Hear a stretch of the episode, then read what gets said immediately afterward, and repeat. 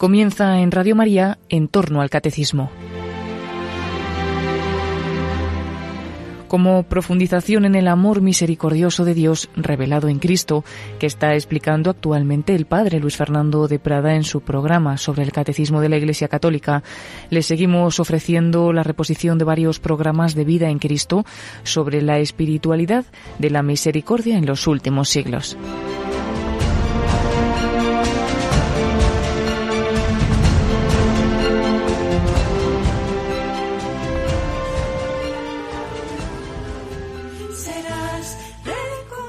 Cordialísimo saludo, querida familia de Radio María.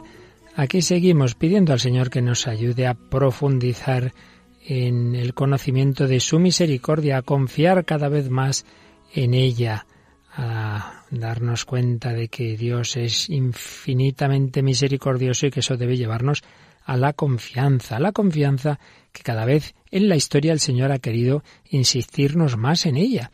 Estábamos viendo el último día cómo son un momento muy importante en esta evolución histórica de la espiritualidad, de la confianza en la misericordia, las revelaciones del corazón de Jesús a Santa Margarita María de Alacoque y por supuesto el refrendo que da a todo ello su director espiritual San Claudio de la Colombier, que tanto va a hablarnos de la confianza. Terminábamos el día pasado comentando ese precioso, ese maravilloso acto de confianza de San Claudio pero no quisieran dejar de mencionar, eh, aunque hubiera sido mejor hacerlo el día anterior, pero no nos dio tiempo, una carta, una carta de dirección espiritual que este santo jesuita escribe a una religiosa, una religiosa inglesa que se dirigía con él, que le había escrito desde su convento, pues muy hecha polvo, porque eh, habría hecho alguna, alguna pifia y, en fin, se habría portado mal y estaba muy desanimada. Entonces vamos a leer la carta que le responde San Claudio. No tenemos lo que había escrito la religiosa, pero sí la respuesta de San Claudio, que es una maravilla, es poner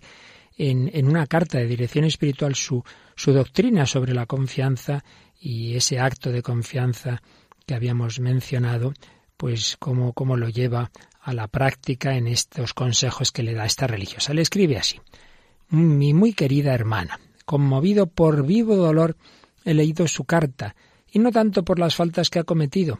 Me hace sufrir más el estado lamentable en que esas faltas la han puesto, a causa de la poca confianza que tiene usted en la bondad de Dios y en la facilidad amorosa con que Él recibe, según debía usted saberlo, a aquellos que más gravemente le han ofendido, Reconozco en su disposición presente los engaños y la malicia suma del espíritu maligno, que trata de aprovechar sus caídas para llevarla a la desesperación.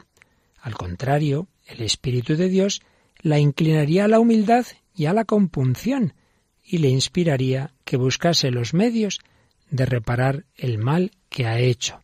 Es grande, mi muy querida hermana, pero no es irremediable puede ser un remedio admirable para curarla enteramente de todo orgullo, de toda presunción. Vamos a parar un momento y a resaltar algunas ideas eh, de que nos habla aquí San Claudio. Claro, le, le duele pues esas faltas, esos pecados que esta hermana le cuenta que ha cometido, pero mucho más dice, le hace sufrir cómo se ha quedado después.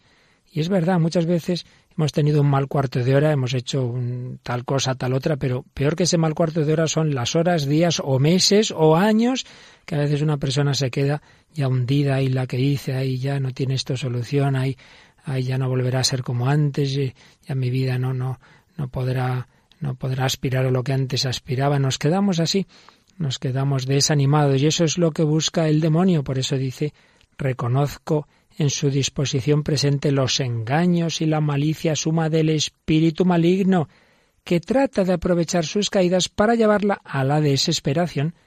Tanto Pedro como Judas, los dos fallaron al Señor, de distinta forma, es verdad, pero lo importante no fue que el pecado fuera más o menos grave.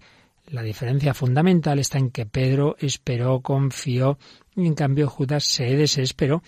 Y aquí dice San Claudio que el demonio quiere aprovechar las caídas de esta religiosa para llevarla a la desesperación. Esa es su arma predilecta, la desesperación, o sin llegar a tanto el desaliento, el desánimo, ya no podré ser santo, ya nunca será como, como hubiera podido ser si hubiera sido siempre fiel. Y en cambio, el Espíritu de Dios, el Espíritu Santo, pues cuando hemos cometido faltas, dice San Claudio, lo que quiere es sacar de ello que seamos humildes, llevarnos a la humildad, a la compunción, buscar los medios de reparar el mal hecho, pero no pensar que ya no tiene esto remedio. Dice, puede ser un remedio admirable para curarla de todo orgullo, de toda presunción. Seguramente antes de esas caídas, esta religiosa era demasiado creída de sí misma, se apoyaría demasiado en sus fuerzas, se creería mejor que otras, y esto le ha venido bien para ser humilde. Y sigue escribiendo San Claudio. Si yo estuviera en su lugar, he aquí cómo me consolaría. Le diría a Dios con confianza, Señor, he aquí un alma que está en el mundo para ejercitar vuestra admirable misericordia y para hacerla brillar en presencia del cielo y de la tierra. Los demás os glorifican haciendo ver cuál es la fuerza de vuestra gracia por su fidelidad y su constancia, cuán dulce y generoso sois para con aquellos que os son fieles. En cuanto a mí, os glorificaré haciendo conocer cuán buenos sois con los pecadores, y que vuestra misericordia es superior a toda malicia, que nada es capaz de agotarla, que ninguna recaída, por vergonzosa y criminal que sea, debe hacer desesperar del perdón a un pecador. Os he ofendido gravemente, oh mi amable Redentor, pero sería peor todavía si os hiciera el horrible ultraje de pensar que no sois bastante bueno para perdonarme. En vano vuestro enemigo y mío me tiende cada día nuevos lazos, me hará perderlo todo antes que la esperanza que tengo en vuestra misericordia, aunque recayera cien veces y mis crímenes fueran cien veces más horribles de lo que son, siempre esperaré en vos. Menudo párrafo, qué maravilla. Aquí nos dice San Claudio cómo haría él y por tanto cómo debemos hacer nosotros cuando hayamos podido caer en, faltas o incluso en pecados graves. Decirle al Señor, Señor, mira, otras almas en, en este mundo hacen ver cómo sacáis de ellas santidad, cómo, cómo son tan fieles, cómo vuestra gracia les hace tener esa fidelidad, esa constancia, pero yo estoy en este mundo para que los demás vean qué buenos sois con los pecadores, y vean que vuestra misericordia es superior a toda malicia, que nada es capaz de agotar esa misericordia, que ninguna recaída, por, por grave que sea, por vergonzosa y criminal que sea, debe hacer desesperar del perdón a un pecador. Para eso estoy en este mundo. Así que, Señor, confío, confío en vos, porque sí, os he ofendido, pero todavía sería peor si os hiciera el horrible ultraje de pensar que no sois bastante bueno para perdonarme. Hombre, si me porté mal haciendo tal pecado, no te vuelvas a portar todavía peor pensando que Dios no es tan bueno para perdonarte. Es como si el hijo pródigo, después de todas las que hiciera, al volver a casa de repente se parara y dijera, y no, no, ¿para qué?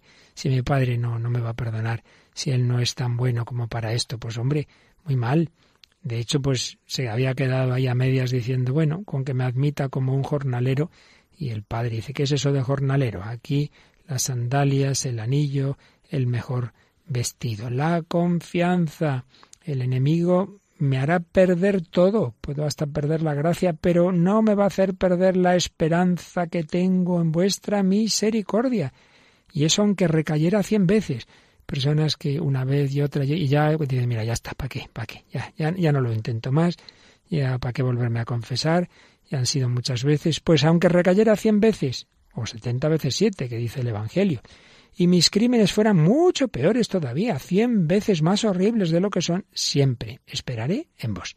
Si es como San Claudio aconseja a esta religiosa y por tanto a nosotros que debemos reaccionar después de, de, haber caído, después de vernos pues mal, después de haber visto nuestras fragilidades, faltas o incluso pecados graves. Y sigue y concluye su carta. Después de lo cual me parece que nada de lo que pudiera reparar mi falta y el escándalo que hubiera dado me costaría trabajo. Iría a arrojarme a los pies de la superiora, le rogaría que me perdonase, que reflexionara que aquello había sido una tentación del demonio, que sabiendo que su salvación depende de la confianza que tiene usted con ella y de la perfecta unión que ha de conservar, el demonio ha querido separarla de, de su superiora. Le suplicaría que ordenara lo que juzgara a propósito para reparar en público y en particular una falta tan escandalosa. después de lo cual, fijaos lo que va a decir, después de hacer eso, después de pedir perdón a Dios y a la superiora, después de lo cual comenzaría de nuevo a servir a Dios con más fervor que antes y con la misma tranquilidad que si nunca le hubiera ofendido. Madre mía, lo que está aquí diciendo. He caído, me he arrepentido, he pedido perdón al Señor, a las personas a las que haya ofendido, pero después de ello comenzaría de nuevo a servir a Dios con más fervor que antes. Al que mucho se le perdona, mucho ama. Si el Señor me ha vuelto a perdonar, pues más motivos de agradecimiento, más motivos de amor. Servir a Dios con más fervor que antes y con la misma tranquilidad que si nunca le hubiera ofendido. No estar ahí ya el resto de mi vida, ay, ay, ay, la que dice, ay, supongo que habré puesto ya el ejemplo en otras ocasiones. Imaginad dos amigos y uno pues pues le falla al otro, tienen un disgusto grande, pero bueno, luego se reconcilian, se piden perdón. Imaginaos que al cabo del tiempo, aquel que falló, cada vez que ve a su amigo le dice, ay, ¿te acuerdas la que te hice? Ay, qué mal te porté. Pero hombre, no me lo recuerdes y ya está pasado y ya está olvidado, no vamos a estar siempre igual. Pues a veces hacemos eso con el Señor, ay, Señor, ay, ay, ay, cómo te fallé y dale que te pego. Pues no, con la misma tranquilidad que si nunca le hubiera ofendido. Y termina, ruego a Dios de todo corazón que se digne bendecir estos consejos que le doy, con un afecto muy sincero y una confianza muy fuerte de que, si usted quiere seguirlos, recobrará la paz del alma, que le suplico en nombre de Jesucristo no pierda nunca en ninguna desgracia que le sobrevenga. La paz del alma, no perder la paz, no perder la esperanza, no perder la confianza en la divina misericordia. Preciosa carta de San Claudio de la Colombier a esta religiosa, preciosos consejos para todos nosotros. Vamos a agradecer al Señor su misericordia y cómo estos heraldos de la misericordia, estos mensajeros del amor misericordioso nos enseñan, nos enseñan a confiar, nos enseñan a perder todo menos la confianza, nos enseñan a cantar a la misericordia divina.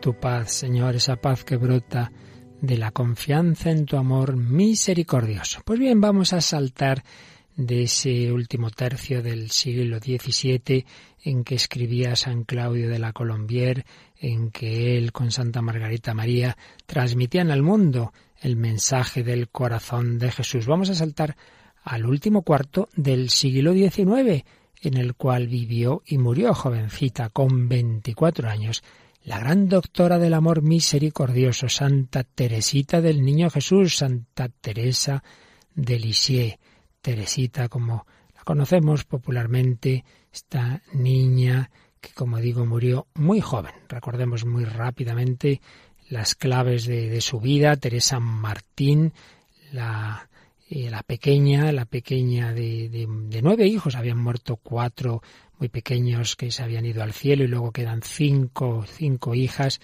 eh, de, de, dos santos, de Luis, Luis Martín y Celia Guerín, canonizados los dos ya en la misma ceremonia, padres santos, hijas santas y concretamente Teresa la primera, la primera de la familia canonizada que nació en Alençon, Francia el 2 de enero de 1873, dos días después, enseguidita, fue bautizada, recibe los nombres de María Francisca Teresa y pierde pronto a su madre con cuatro añitos.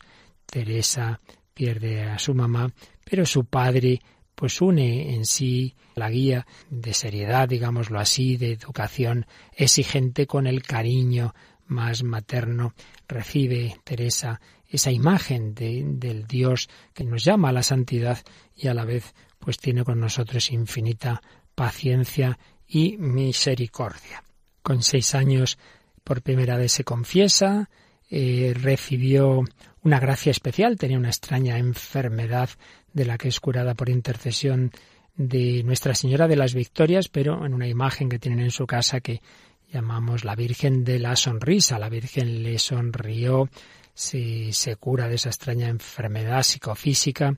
Luego está interna con las benedictinas de Lisieux, recibió la primera comunión después de una intensa preparación y poco después recibirá la confirmación con plena conciencia de acoger el don del Espíritu Santo. Ella quería ser carmelita como lo eran ya sus hermanas mayores Paulina y María en el Carmelo de Lisieux, pero era muy pequeña, no, no la dejaban y va con su padre una peregrinación a Roma eh, con motivo de un jubileo especial del Papa León XIII y le pide al Papa la autorización para, para entrar para entrar en el Carmelo. Bueno, después de mucho insistir, de mucho pedir por aquí y por allá, al final sí, entra jovencita en el Carmelo de Lisieux, donde pues realmente lleva una vida de, de santidad desde la sencillez, desde la humildad, un camino de confianza grande en el amor de Dios. Va a ser muy probada, todas las hijas lo son, por la enfermedad de su queridísimo padre, una enfermedad que le hace perder la cabeza. Él se había ofrecido, se, se había ofrecido al Señor, un auténtico santo, y bueno, pues sufren mucho con esto y otras muchas eh, experiencias que va teniendo en el Carmelo que le hacen sufrir, pero todo ello siempre con mucha alegría, con mucha confianza. El 9 de junio de 1895, en la fiesta de la Santísima Trinidad, hace un acto de consagración al amor misericordioso de Dios. Le piden, le mandan realmente escribir su, su vida, eh, lo que llamamos la historia de un alma, que desde luego Espero que muchos de vosotros la hayáis leído, pero al que no lo haya hecho, se lo aconsejo que nadie deje de leer esta autobiografía, estas reflexiones de Santa Teresita del Niño Jesús. Es verdad que a algunos le echa un poquito para atrás ese lenguaje de una chica sensible, con un lenguaje francés de, de, finales del XIX, puede resultar un poco recargado o incluso cursi, pero no hay que quedarse, no hay que quedarse en esa en esa capa externa, digamos. Hay que ir al fondo. El fondo es realmente maravilloso. Es una auténtica doctora de la confianza en el amor de Dios. La noche del jueves a Viernes Santo de 1896 sufrió una hemotisis, primera manifestación de la enfermedad que la llevaría a la muerte. Ya lo acoge como una visita del esposo divino y va a pasarlo mal en el cuerpo y lo va a pasar mal en el alma porque va a tener una prueba de oscuridad, noche oscura muy dura, como, como si hubiera perdido la fe, como si no creyera, como si el cielo fuera toda una imaginación, pero según empeora su salud y su alma lo está pasando mal, crece su confianza en el Señor, se ofrece siempre con, con alegría y bueno, poco a poco la enfermedad se hace más y más dura, muchísimo sufrimiento, pero ella en la tarde del 30 de septiembre de 1897 dice, yo no muero, entro en la vida. Dios mío, te amo. Fueron sus últimas palabras. Dios mío, te amo. Y así de repente se iluminaron sus ojos, tuvo un éxtasis que toda la comunidad reunida en torno de ella pudo ver como una especie de, de mensaje de Dios de que esta chica que tanto había sufrido, sobre todo esos últimos meses de su vida, entraba en el cielo, estaba contemplando al Señor, al que ya tanto había amado, tanto amaba. Fue canonizada bastante pronto, en mayo de 1925, por el Papa Pío XI, que la proclamó dos años después patrona universal de las misiones, junto con San Francisco Javier. Francisco Javier era misionero normal, pero es que Santa Teresita pues fue misionera desde el claustro, desde la oración, desde la entrega de su vida. Y en el centenario de su muerte, es decir, en 1997, San Juan Pablo II la declaró doctora de la Iglesia por su sabiduría espiritual, desde luego no porque hubiera leído muchísimo y fuera un doctor estilo Santo Tomás o San Juan Crisóstomo, no, ciertamente que no, pero Dios la había iluminado esa, esa doctrina espiritual que de una manera sencilla nos transmitía la doctrina de la infancia espiritual, de la confianza y en el amor misericordioso, de manera que ha llegado a, millones de almas, les ha hecho muchísimo bien estos escritos de Santa Teresita. Y el, el día del Domun, el 19 de octubre de 1997, fue la proclamación de Teresa del Niño Jesús, Teresa de Lisieux, como doctora de la Iglesia y ella en el cielo pues habrá disfrutado cuando bastantes años eh, después de la muerte de sus padres, bastante más que ella, pues también los padres han sido canonizados por el Papa Francisco en 2015. Pues bien, vamos a hablar un poquito, claro, habría tanto que hablar de Santa Teresita, pero aquí estamos en el contexto de cómo el Señor nos ha ido eh, enseñando a lo largo de la historia, de la historia de la espiritualidad, nos ha ido enseñando e insistiendo en la confianza en su misericordia. Y ciertamente una de las claves en esta evolución histórica es Teresa del Niño Jesús, es esta doctora del amor misericordioso. Y repito que hablar a fondo de su doctrina, pues bueno, podríamos estar un año, dos y tres. Aquí, pues quizá hoy y otro día, pues recojamos las claves principales de la doctrina de Santa Teresita de cara a esa confianza. En primer lugar, Vamos a hacerlo siguiendo un librito extraordinario de un padre dominico, el padre Filipón, eh, que se titula Santa Teresa de Lisieux, un camino enteramente nuevo, donde este padre dominico estudiaba esa doctrina insistiendo, dice el subtítulo, un camino enteramente nuevo. Evidentemente, él mismo lo explica, no hay nada radicalmente nuevo en la historia de la Iglesia, todo está en germen en la revelación, pero es verdad que Santa Teresita lo enseña de una forma y con unos aspectos y matices que, resultaban novedosos y que pueden eh, hacernos pensar, en efecto, en esa novedad. Nos fijamos, repito, solo en algún aspecto de esta doctrina, de esta doctrina espiritual, que creo que nos puede hacer mucho bien. Nos fijamos por un lado, en la importancia de la humildad, la humildad que remueve el mayor obstáculo para la santidad, que es el orgullo. Ya decía el cura de Ars, es nuestro orgullo lo que nos impide ser santos. Por un amor desordenado a la propia excelencia, el orgulloso hace de suyo el centro del universo, una actitud realmente ridícula de la cual solo él no se da cuenta. El orgulloso se ensalza más allá de sus fuerzas, olvida que es una criatura sacada de la nada, con frecuencia cubierta de pecados, llena de malas inclinaciones, limitada de, todas las formas y maneras, enteramente dependiente de Dios en, sus, en su ser y en sus posibilidades de acción. Dirá San Pablo, si alguno cree ser algo siendo nada, se engaña a sí mismo, se engaña a sí mismo. Pues bien, para Santa Teresita la humildad es clave, es fundamental, es un fundamento de, de su espiritualidad y de toda santidad. Pero hay que entenderla bien, no se trata de negar los dones de Dios.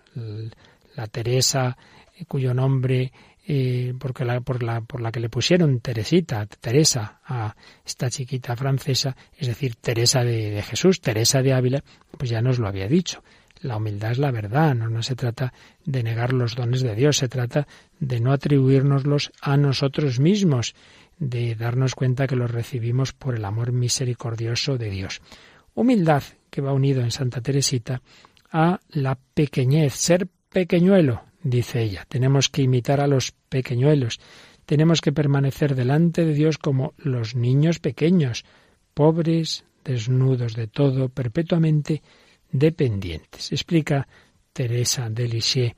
Ser pequeñuelo es reconocer la propia nada, esperarlo todo de Dios, como un niño pequeño lo espera de su padre. Es no inquietarse por nada, es no acumular. Aun entre los pobres se da al niño lo que necesita, pero enseguida que ha crecido su padre no quiere sustentarle más y le dice ahora trabaja, puedes bastarte a ti mismo.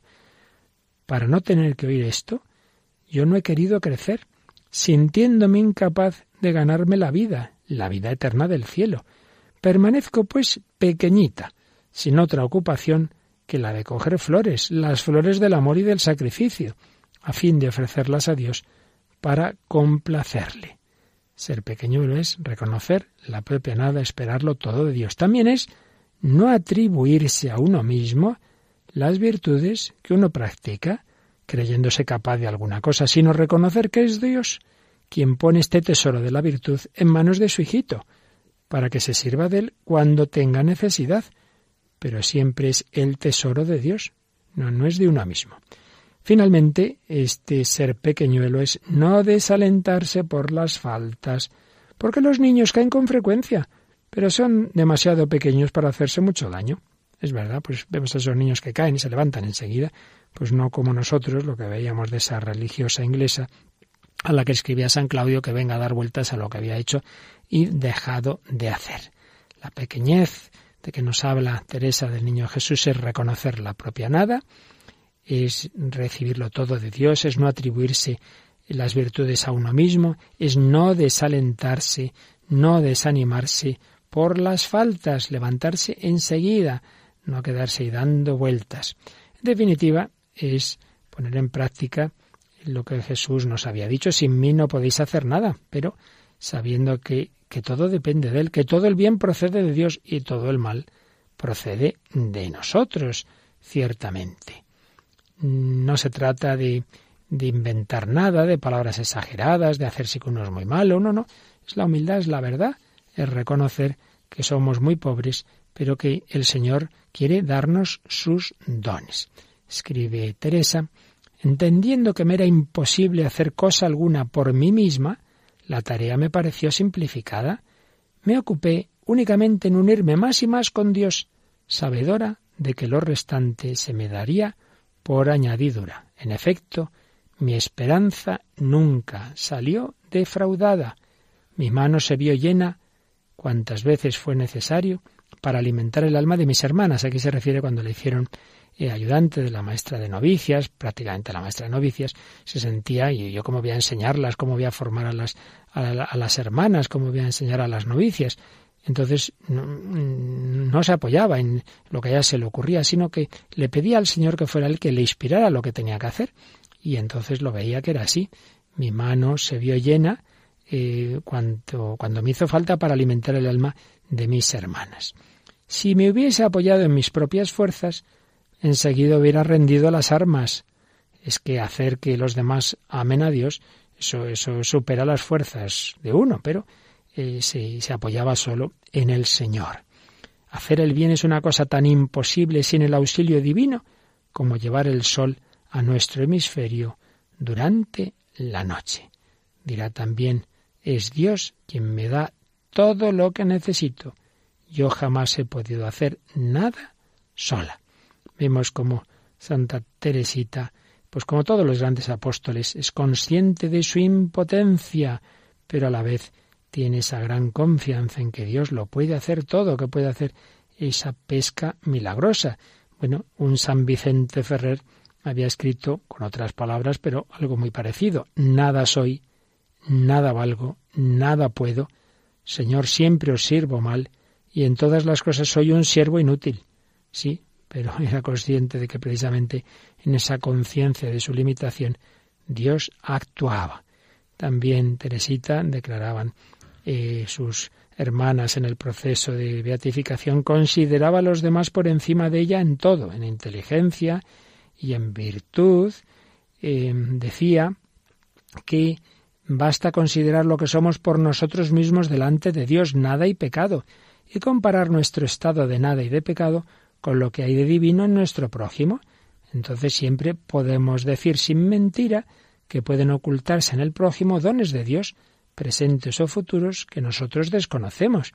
¿Qué son nuestras cualidades personales, por otro lado, sino riquezas prestadas que Dios puede retirar?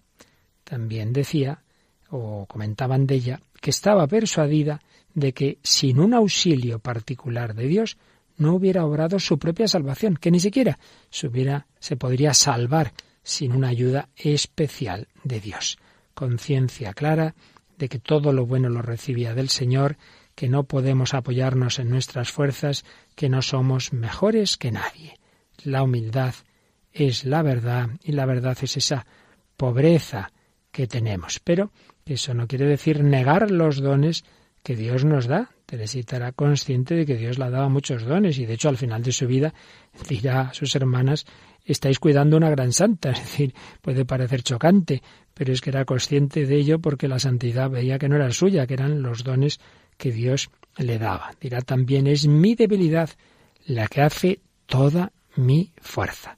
Esto es importante, ¿no? No tenemos que estar quejándonos, ay, qué desastre soy, y constantemente eh, lamentándonos de nuestra miseria, sino al revés, que, que la fragilidad nos sirva para glorificar la misericordia de Dios.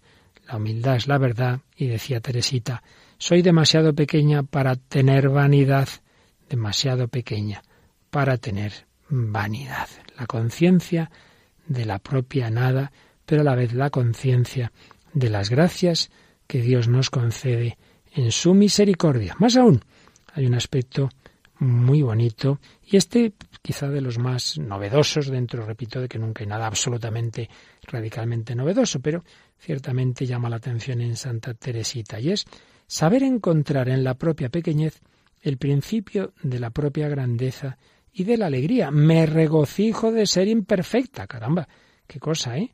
que uno se alegre de ser imperfecto. Esto no es muy habitual, no es muy habitual. Y esto le vino de lo que le ayudó un sacerdote a entender que hay faltas que no causan pesar en Dios, que hay faltas que no le ofenden, que son esas pequeñísimas caídas que uno hace sin darse cuenta, que no hay deliberación, que son pues ese primer momento en que no le ha dado tiempo uno a pensar y ya ha soltado no sé qué, se le ha ido el genio, una impaciencia, cualquier cosa, que quedamos mal, pero que realmente a los ojos de Dios pues no ha habido deliberación, no, no hay ningún apego al pecado. Esas faltas no ofenden a Dios. Y ella pues se alegraba de verse así tan pobre, tan imperfecta, con que esto no haya disgustado al Señor, pues que soy un desastrillo. Pues sí, ya lo sé, pues muy bien.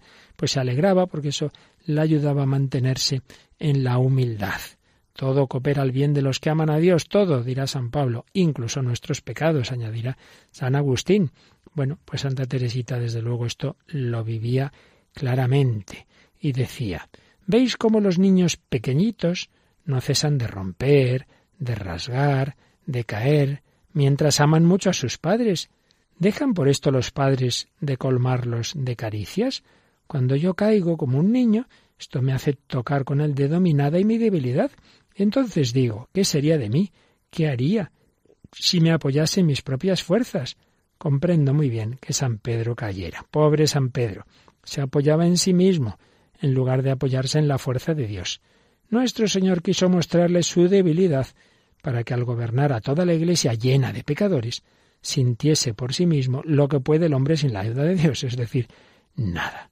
Confianza, saber aceptar la propia miseria e incluso encontrar en ello el gozo, encontrar en ello el gozo. Muchas veces estamos dolidos de los pecados, pero no porque le hayan ofendido a Dios, sino porque nos vemos mal. En el fondo es amor propio herido. he quedado mal, enfadado, que habrán pensado de mí, qué vergüenza.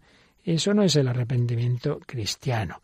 Eso es amor propio herido. Eso es en el fondo orgullo. Alegrarse de la propia imperfección, confianza en ese corazón misericordioso y desde esa confianza pues aceptar la pequeñez. No importa si mi padre me quiere, soy pequeñito, pero mi padre me quiere, Jesucristo me ama en su corazón de amor, la Virgen María me mira con cariño, pues alegrarme incluso de esa pobreza. Lo que le agrada a Dios, lo que le agrada a Dios es mi eh, es que yo acepte mi limitación, mi pequeñez. Lo pensamos y lo pedimos para nosotros al Señor.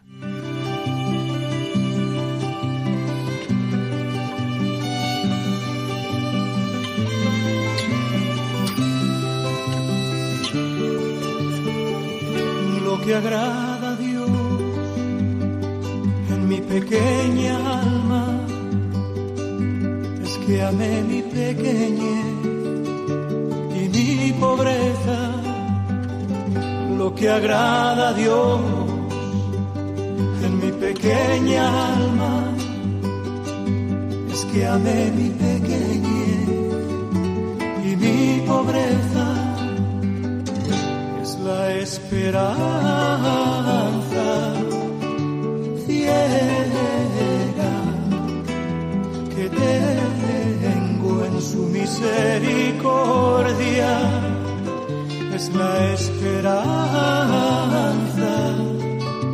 ciega que tengo en su misericordia.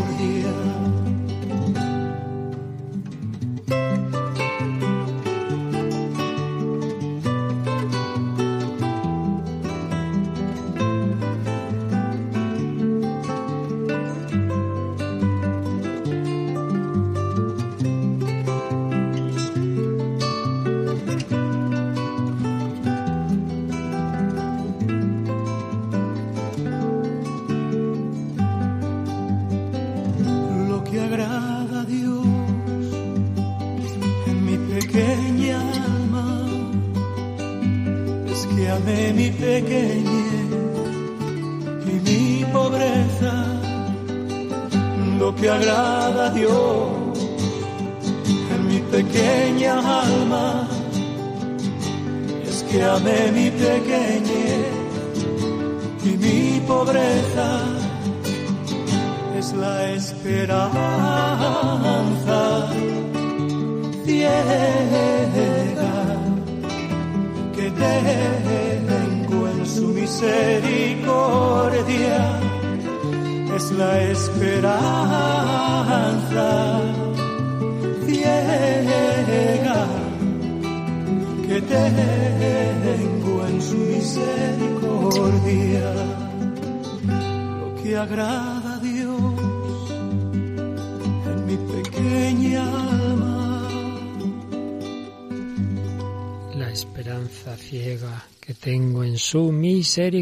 Eso es lo que agrada a Dios en mi pequeña alma. Aquí seguimos en Radio María reflexionando en las enseñanzas que el Señor nos ha dado a través, estamos viendo hoy, de Santa Teresita del Niño Jesús para mayor confianza en su misericordia.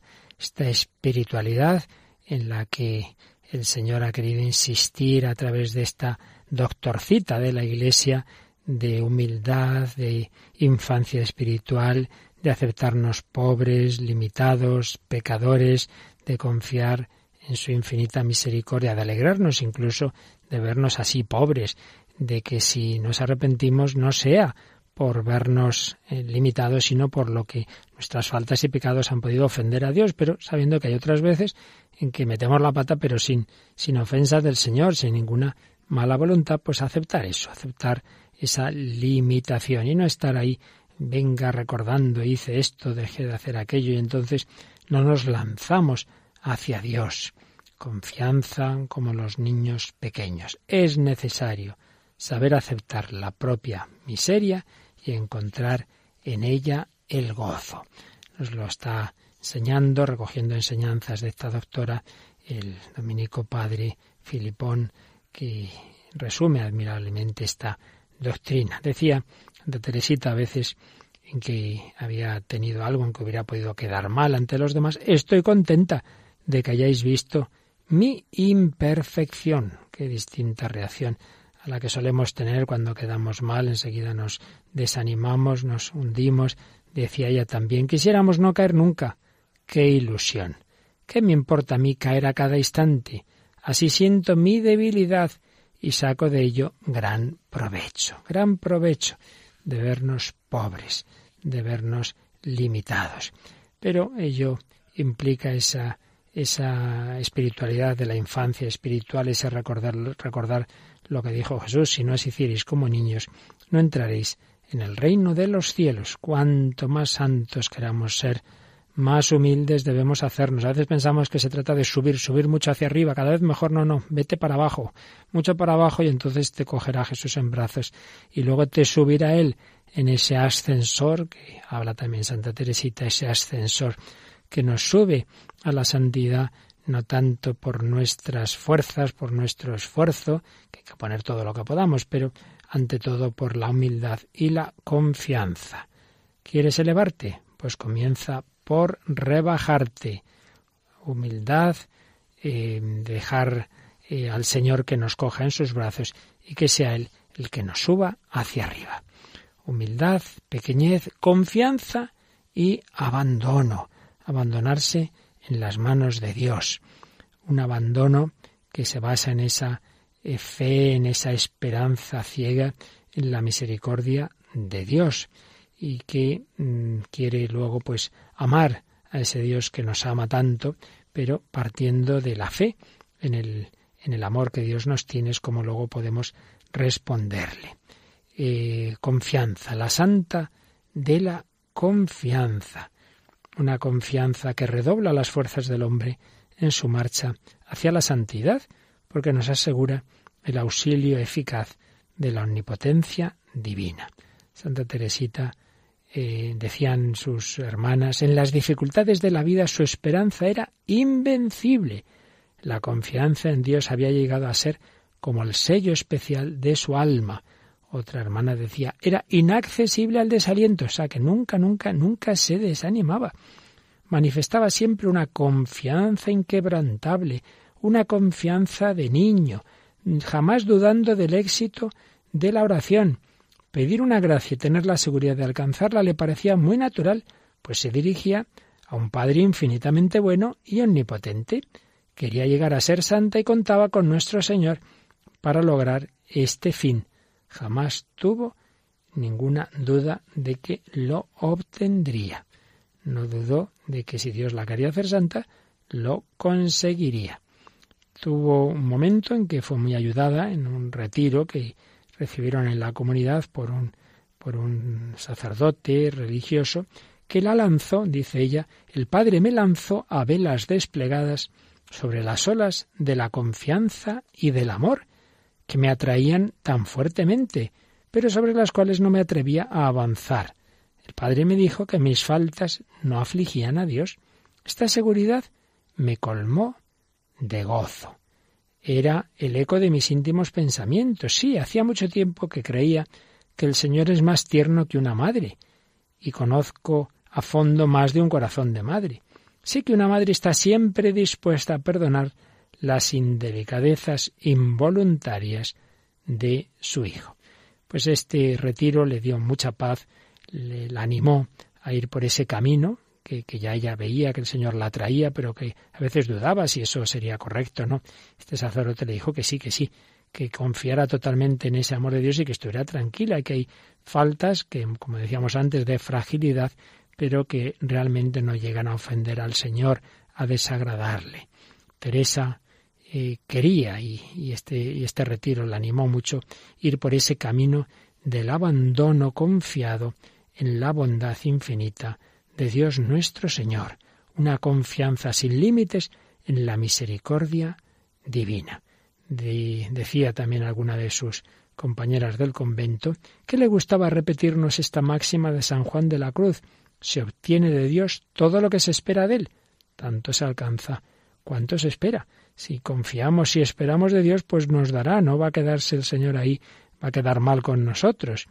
Me decía Sor Teresa que sentía en sí deseos infinitos de amar a Dios, de glorificarle, de hacerle amar, y que esperaba firmemente verlos realizados y superados, que era desconocer la bondad infinita de Dios, restringir estos deseos y estas esperanzas. Ella decía, mis deseos infinitos son mi riqueza. Esos deseos, esos deseos, ella pensaba que Dios los iba a colmar. Y cuando al final de su vida tuvo esa noche oscura que antes mencionábamos, sintió eh, su confianza los asaltos más temibles, pues a pesar de todo, y no paraba de hacer actos de fe, de confianza, no, no, no perdió esa confianza a pesar de todas las dificultades. Me siento muy miserable, pero mi confianza no ha disminuido, sino al contrario. Dice una de sus hermanas, su esperanza no conoció ningún desfallecimiento, ni siquiera cuando su alma fue sumida en las más profundas tinieblas, o cuando sus oraciones no eran escuchadas, cuando todo se oponía a lo que hubiera querido. Decía, ¿se cansará Dios de probarme antes de que yo dude de él? Aunque me diese muerte, esperaría en él. Así declaró Sor María de la Trinidad, una de sus hermanas de comunidad. Cuando Teresa no era escuchada, después de sus fervorosas oraciones a Dios o a los santos, les daba igualmente las gracias diciendo, bueno, es que quieren ver hasta dónde llega mi esperanza. Dios quiere que me abandone como un niño que no se inquieta por lo que harán de él. El Señor mide siempre sus dones según nuestra confianza. También decía que le encantaba ese Evangelio de los operarios de la última hora, aquellos a los que el dueño de la viña invita a ir a trabajar al final de la tarde. Veis que si nos abandonamos, si ponemos nuestra confianza en Dios, haciendo todos nuestros pequeños esfuerzos y esperándolo todo de su misericordia, seremos recompensados y pagados como los más grandes santos, como aquellos que han empezado a trabajar al principio del día.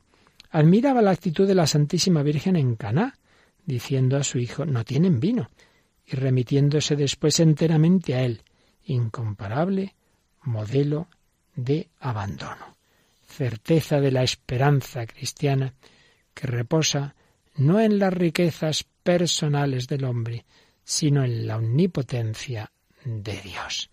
Decía Teresa, no me apoyo en mis fuerzas, sino únicamente en Dios. Conozco muy bien cuán, cuán débil soy. Pero creía que no hemos de temer el desear y el pedir demasiado a Dios. Es menester decirle, sé muy bien que jamás seré digna de lo que espero. Como una pequeña mendiga os tiendo la mano y estoy segura de que me escucharéis plenamente. Sois tan bueno, sois tan bueno. Esta seguridad la hacía magnánima, porque una secreta y profunda afinidad une la esperanza teologal con todas las virtudes vinculadas a la fortaleza. Por eso también pudo decir no tengo miedo alguno a los últimos combates ni a los sufrimientos por grandes que sean de la enfermedad, que desde luego fueron muy grandes, Dios me ha ayudado y llevado de la mano desde mi más tierna infancia. Cuento con Él. Estoy segura de que seguirá ayudándome hasta el fin. Podré sufrir horriblemente, pero nunca será demasiado. Estoy segura de ella. Qué maravilla, qué confianza en Dios. Sabía que Dios no podía pedirle más de lo que ella pudiera responder, evidentemente, con su propia gracia, con la gracia de Dios, estaba segura de que el Señor no iba a ponerla en una situación eh, en la que ella, con, con esa gracia divina, no pudiera responder. Confianza, abandono, entrega de todo nuestro ser, pasado, presente y futuro. Aquí podemos recordar ese principio que ya más de una ocasión hemos dicho, el pasado a la misericordia, el futuro a la confianza, el presente al amor, el pasado a la misericordia. ¿Cuántas personas hay que están, venga, a dar vueltas a lo que han hecho mal eh, en aquella época, en aquel momento? Venga, que ya está perdonado y olvidado. El pasado a la misericordia, el futuro a la confianza. ¿Hay que pasará? ¿Cómo será mi muerte? Me pondré, estaré en una situación en que a lo mejor caigo.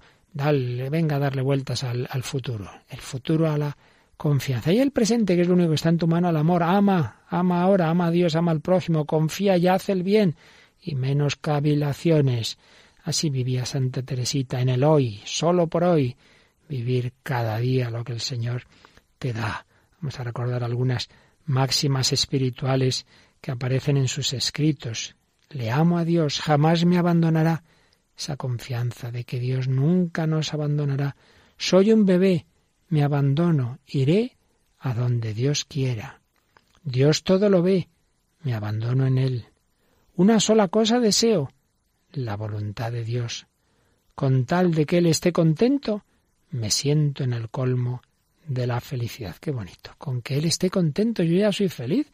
¿Para qué quiero más? Quiero todo lo que Dios me da. Todo lo que Dios me da. Me da esta salud, me da esta enfermedad, me da esta alegría, me da este momento malo. Pues todo, todo viene de su mano. Quiero todo lo que Dios me da. La única cosa que me da contento es hacer la voluntad de Dios.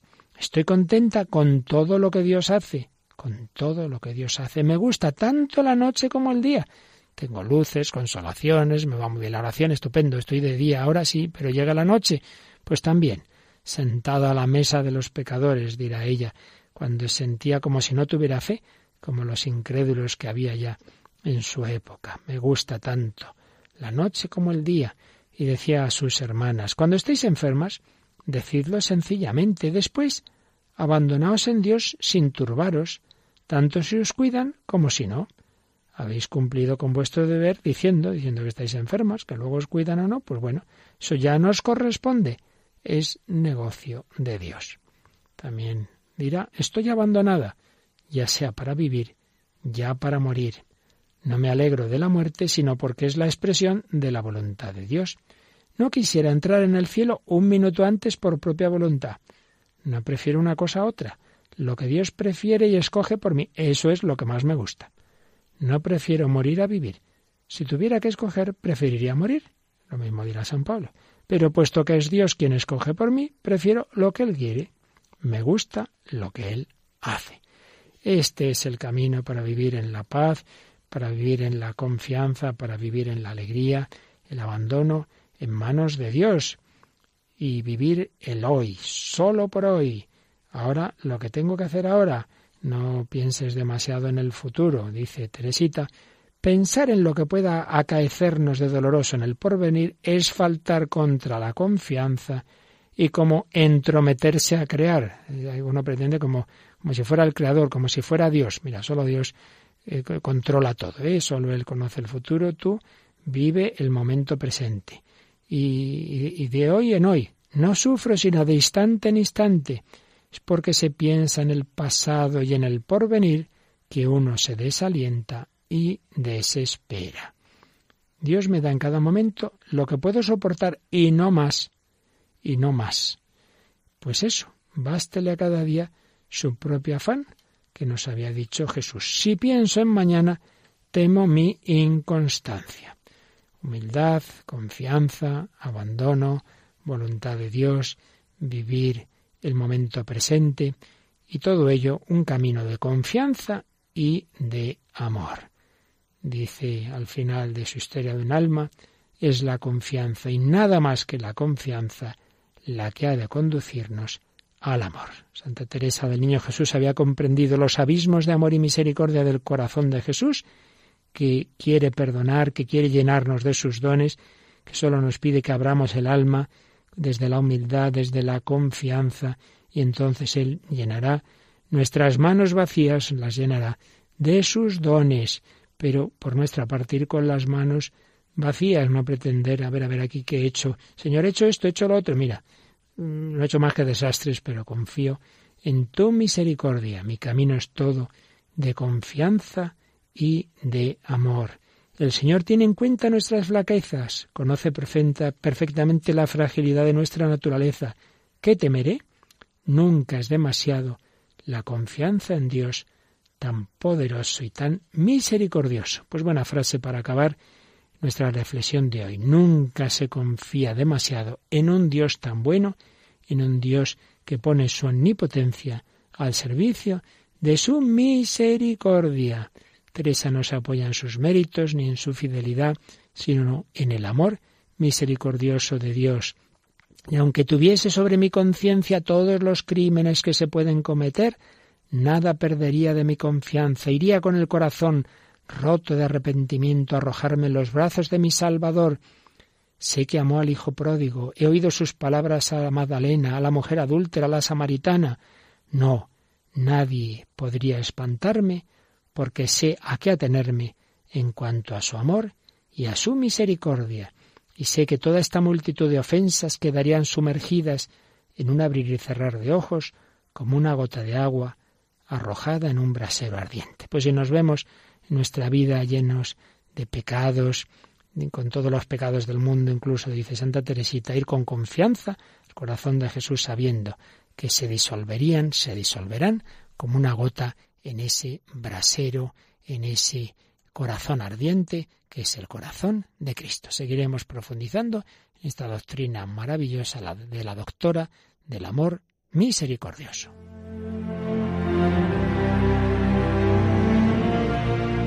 Finaliza el programa En torno al Catecismo.